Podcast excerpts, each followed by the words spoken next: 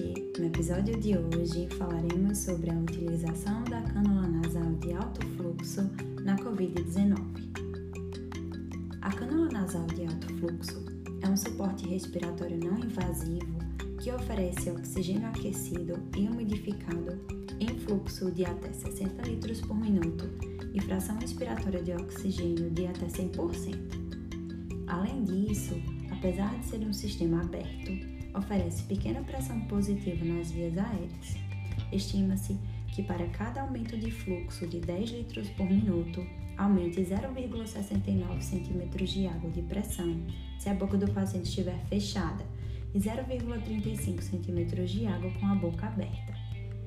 Apesar de não ser recomendada rotineiramente, quando indicada, deve ser utilizada apenas em pacientes selecionados com insuficiência respiratória hipoxêmica associada à Covid-19.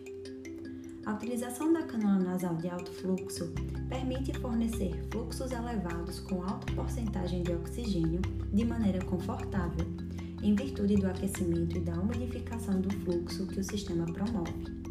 Em contrapartida, o risco de contaminação ainda existe, Porém, taxas de fluxo de 40 a 60 litros por minuto apresentam pequeno risco de aerosolização, e fluxos inferiores a 30 litros por minuto podem reduzir potencialmente a transmissão viral. Desta forma, devem ser respeitadas as recomendações do uso de equipamentos de proteção individual adequados, bem como o uso restrito a pacientes em isolamento aéreo.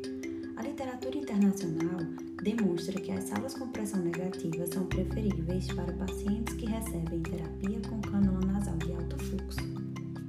O fisioterapeuta deverá verificar se a cânula nasal foi colocada adequadamente e sugere-se a utilização de máscara cirúrgica no paciente, a qual deve ser trocada entre 6 a 8 horas.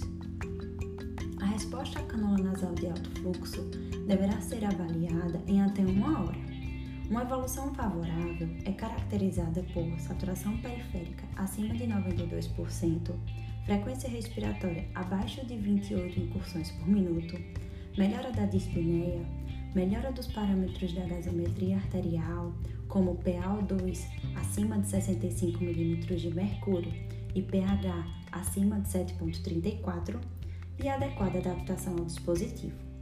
Então é isso, gente. Até semana que vem.